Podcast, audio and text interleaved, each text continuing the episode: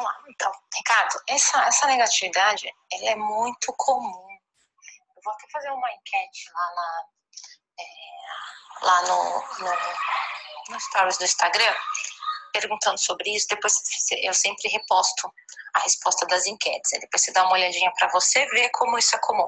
Então, assim, isso é inerente, eu diria que é inerente mesmo, sabe, a, a, aos estudantes, é, principalmente concurseiros.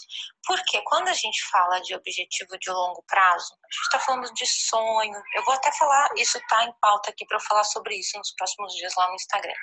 Eu vou fazer um vídeo sobre isso. Quando a gente fala em sonhos, é, a gente está falando de algo abstrato, que é distante. Então, tudo que e considere sonho aí os nossos objetivos de médio e longo prazo, que a gente precisa de alguma forma batalhar no dia a dia para conquistar. Então esses são os sonhos. É, tudo que a gente enxerga a longo prazo, a gente tem uma extrema dificuldade para se motivar, porque o, o, o, nosso cérebro enxerga como muito longe, como muito distante, e nós somos muito imediatistas. Até expliquei por que, que nós somos imediatistas naquele, naquele vídeo de, sobre procrastinação. Muito bacana aquele vídeo, inclusive se você quiser assistir, vale muito a pena, viu, Ricardo? É, você vai, ah, você vai entender por que, que nós somos tão imediatistas, porque essa dificuldade de lidar com os objetivos de médio e longo prazo, né? Por que, que a gente não, de certa forma, não aceita ter que pagar o preço, fazer várias coisas antes sem ter a recompensa, para só então lá no futuro a gente ter essa recompensa. Então, o primeiro fator que, que gera negatividade é esse, porque a gente enxerga muito longe, muito distante. Sabe quando você pensa, por exemplo, em alguma meta, por exemplo, alguma coisa que você considera que é muito difícil? E aí você pensa, ah, isso aí eu nunca nem tentaria, sabe? É mais ou menos um sentimento parecido. Por exemplo, ah, eu queria pisar na lua. Nossa, isso é, é, é não é impossível, mas é, é praticamente impossível pra gente, né? Hoje, pelo menos. Então, aí você nem pensa sobre isso, você já desencana, sabe? Fala, não, meu, não dá, porque é muito distante.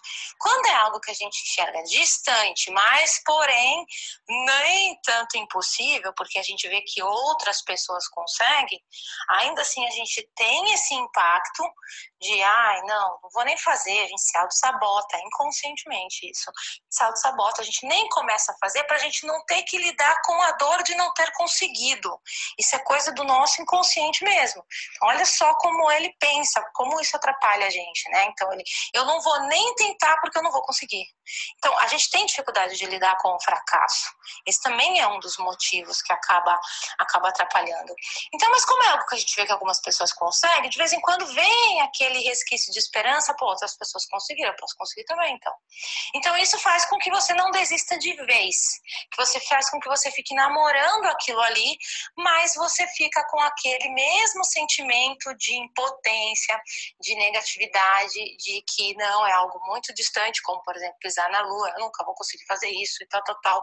Então, por que, que eu vou tentar? Eu vou perder meu tempo.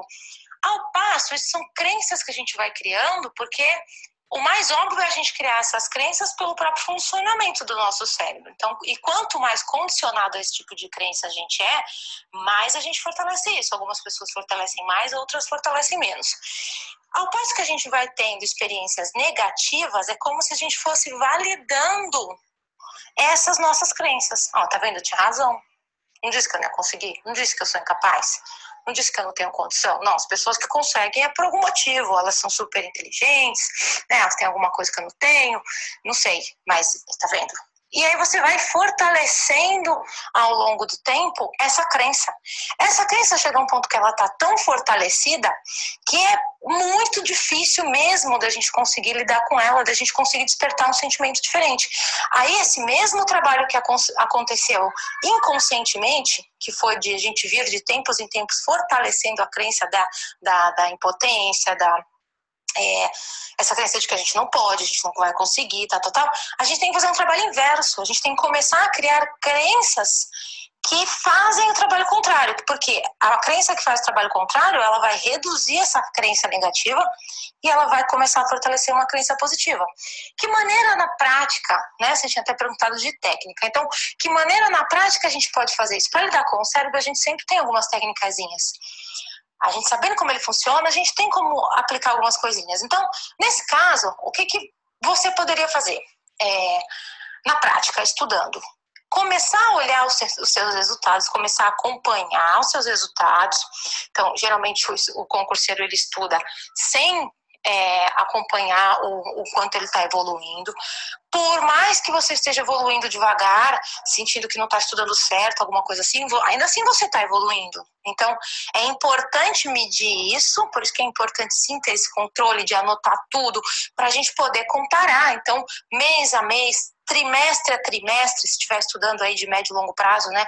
Trimestre a trimestre, você comparar, você poder medir isso, porque aí você vai conseguir enxergar alguma coisa positiva. Poxa, eu estou evoluindo. Então, se eu estou evoluindo, é possível. E aí você mesmo tem que fazer esse trabalho. Se eu estou evoluindo, é possível. Por quê? E onde você está agora? O concurseiro tem muito hábito contrário. Não só o concurseiro, isso é do ser humano. A gente olha para frente para ver quanto ainda falta. Por isso que a gente cansa antes, antes, antes mesmo de começar. Né? Muitas vezes até antes de dar o primeiro passo a gente acaba cansando. E aí fortalece esse negócio de a gente enxergar o, o objetivo muito longe, de que a gente está muito aquém ainda, de que a gente está distante, porque a gente deixa de observar a nossa evolução para observar o que, que ainda falta trilhar. Mas a gente esquece que quem chega lá na aprovação trilhou todo esse caminho, teve todo esse processo mesmo. Então, para facilitar esse processo, sabe, a técnica mesmo que vai te ajudar com isso é essa. É uma técnica simples, tem muitas coisas que técnicas simples ajudam muito, mas a gente acaba deixando de aplicar porque por ela ser tão simples e a gente acaba não acreditando nela, a gente menospreza, sabe? Então, isso é algo que tem um poder gigantesco. Você começar a ficar presente para os seus pensamentos e para os seus sentimentos, que sempre que seu sentimento vira, ele vem de algum pensamento e aí você começa a monitorar os seus pensamentos, quando você vê que você está com essa crença, que ela é quase que diária, né? Então, o estudante que está com a cabeça ali no concurso público, ele quase que diariamente ele pensa isso. Claro que no, sempre nos momentos mais difíceis de queda, porque a gente oscila muito, mas ele quase sempre pensa sobre isso. E aí você começa, vai lá para o seu, seu material, para sua planilha, ou para suas anotações, seja como for que você fez essas anotações, olha, veja o quanto você evoluiu, pode ter sido 1% que você evoluiu, pode ter sido 10%, pode ter sido 50%, seja quanto for. Se você evoluiu 1%, 1 já é maior que zero. Então você já saiu do lugar, você já está no caminho. Isso parece muito clichê, parece muito papo, mas a gente não aplica justamente porque a gente fica meio que blindado por estar com o olho no que falta ainda. Então a gente esquece de, de olhar para o nosso processo e começar a despertar até aquele sentimento mesmo de gratidão, de reconhecimento, sabe? De você mesmo é, se orgulhar, de você falar: caramba, meu, poxa, olha aqui quanto eu já evoluí, então eu consigo. Aí você começa até a fazer cálculo, que os números não enganam. Poxa, se em um mês eu estou estudando eu consegui evoluir isso, porque a cada dia de estudo você evolui, cada dia de estudo você aprende alguma coisa mais. Então, se você pegar e pensar nos 30 dias que passaram, poxa, assim, 30 dias eu consegui evoluir isso aqui, olha quanta coisa eu sei. 30 dias parece pouco, mas é muita coisa. É muita coisa, dá para evoluir muito no estudo. E aí você olha, observa, pode ser que chegue nos 30 dias e você já comece, se você não está acompanhando, e se o seu olhar está lá no que falta, pode ser que você já comece a cansar você já começa, aí é quando o estudante começa a oscilar.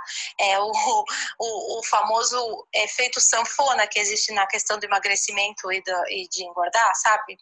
É, quando a gente emagrece, engorda, aliás, quando a gente emagrece, engorda, emagrece, engorda, isso acontece com o concurseiro nesse sentido. Aí é quando ele começa, ele para um pouquinho de estudar, volta lá para estaca zero, porque aí ele fica vários dias sem estudar, e daqui a pouco bate um resquício de esperança, ele vai lá e volta a estudar, estuda mais um pouquinho. Daqui a pouco passa mais uma semana, duas, três, um mês, ele já começa a desanimar de novo, aí ele já volta de novo. Então fica nessa, nessa, nessa sanfona, sabe? Então é nesse momento que é imprescindível que você faça essa técnica, que você aplique essa técnica. Peraí, deixa eu olhar minhas coisas aqui, deixa eu olhar, pega caderno, é tão gostoso esse efeito nostálgico de você pegar o seu caderno lá do dia. Por isso que é legal anotar as coisas desde o começo do estudo, você pegar o seu caderno e você ficar olhando lá a primeira página que você escreveu, sabe? Você ficar vendo coisas que hoje você olha e fala: caramba, isso aqui eu não sabia, agora eu sei. É, é dar valor nas mínimas coisas. Aquela filosofia que a gente usa para a vida é usar nos estudos, que ela dá certo para a vida e dá certo para os estudos também. E aí você vai Não, então eu não vou parar. Eu não posso parar. Eu vou andar para trás? Eu vou perder esse um mês de estudo aqui que eu construí? Essa evolução que eu tive? Não, não vou. Eu não vou. Eu vou continuar. Porque se eu evoluir um mês, daqui mais um mês eu vou ter evoluído mais ainda, porque serão dois meses. E assim você vai conseguindo resgatar força, tirar força de onde não tem, porque você está fazendo esse processo contrário do nosso instinto, que é olhar para trás para o que você já fez, para todo o seu ganho, ter gratidão por tudo isso, sentir esse reconhecimento, mas é de sentir mesmo, de deixar esse sentimento despertar, em vez de ficar olhando lá para frente para o que falta e ficar sofrendo. O nosso cérebro, se a gente permitir, se a gente deixar, ele sempre vai apontar para o lado negativo. Isso é um, o, o nosso cérebro ele tem esse viés negativo. Isso também faz parte do é, do nosso desenvolvimento aí da espécie. A gente precisava disso, né, há, há, milhares de anos atrás. Hoje isso mais atrapalha a gente do que ajuda, mas tem também a, a ajuda que dá. Mas se a gente deixasse dominar por isso, a gente acaba se atrapalhando e desistindo dos planos, desistindo da, de todas as nossas metas ali que a gente tem que cumprir para chegar no nosso objetivo.